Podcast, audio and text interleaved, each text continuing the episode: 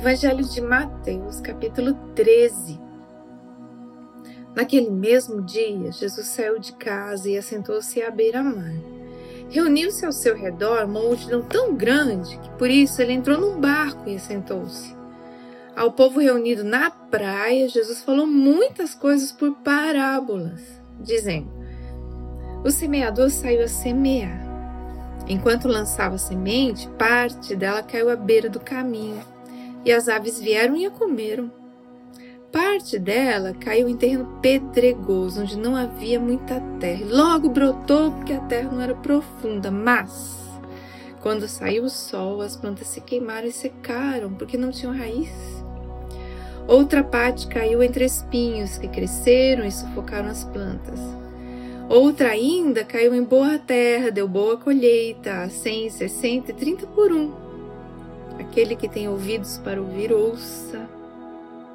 Os discípulos aproximaram-se dele e perguntaram: Mas por que falas ao povo por parábolas? Ele respondeu: A vocês foi dado o conhecimento dos mistérios do reino dos céus, mas a eles não. A quem tem será dado, e este terá em grande quantidade. De quem não tem, até o que tem lhe será tirado. Por essa razão eu lhes falo por parábolas, porque vendo eles não veem, ouvindo não ouvem, nem entendem. Neles se cumpre a profecia de Isaías: ainda que estejam sempre ouvindo, vocês nunca entenderão. Ainda que estejam sempre vendo, jamais perceberão.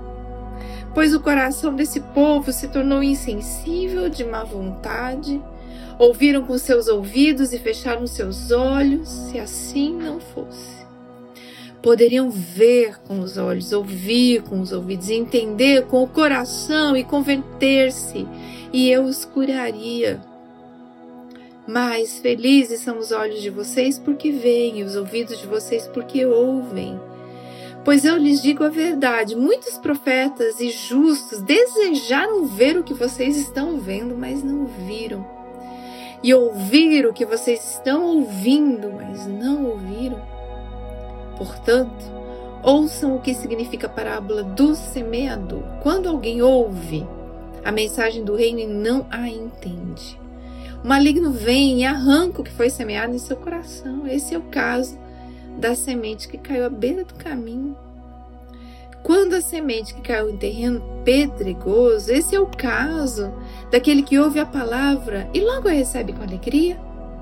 Todavia, visto que não tem raiz em si mesmo, permanece pouco tempo. Quando surge alguma tribulação ou perseguição por causa da palavra, logo a abandona.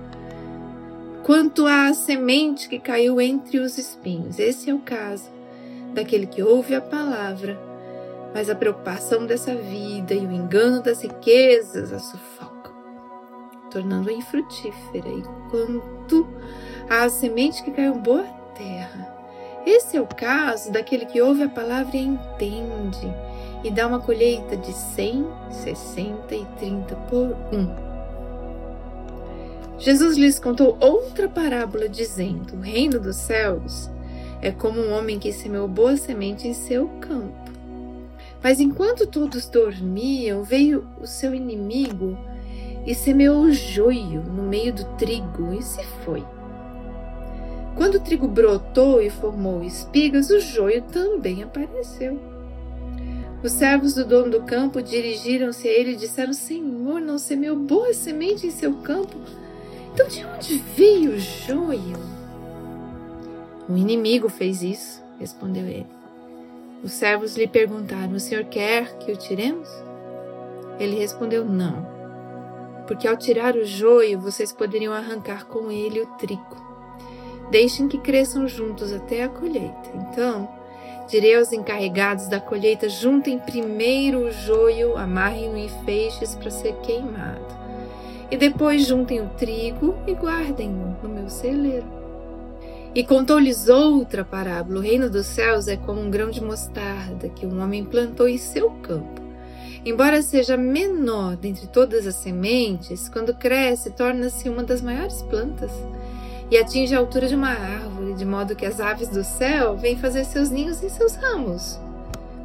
E contou-lhes ainda outra parábola: o reino dos céus é como fermento, que uma mulher tomou e misturou com uma grande quantidade de farinha e toda a massa ficou fermentada. Jesus falou todas essas coisas à multidão por parábolas. Nada lhes dizia sem usar alguma parábola, cumprindo-se assim o que fora dito pelo profeta. Abrirei minha boca em parábolas, proclamarei coisas ocultas desde a criação do mundo. Então ele deixou a multidão e foi para casa. Seus discípulos aproximaram-se dele e pediram: Explica-nos a parábola do joio no campo. Ele respondeu: Aquele que semeou a boa semente é o filho do homem. O campo é o mundo, e a boa semente são os filhos do reino. O joio são os filhos do maligno, e o inimigo que o semeia é o diabo. A colheita é o fim dessa era, e os encarregados da colheita são os anjos. Assim como o joio é colhido e queimado no fogo, assim também acontecerá no fim dessa era. O Filho do Homem enviará seus anjos e eles tirarão do seu reino tudo o que faz cair no pecado e todos os que praticam o mal. Eles os lançarão na fornalha ardente, onde haverá choro e ranger de dentes. Então os justos brilharão como o sol no reino de seu Pai. Aquele que tem ouvidos, ouça. O reino dos céus é como um tesouro escondido num campo. Certo homem, tendo-o encontrado, escondeu-o de novo e então, cheio de alegria, foi, vendeu tudo que tinha e comprou aquele campo.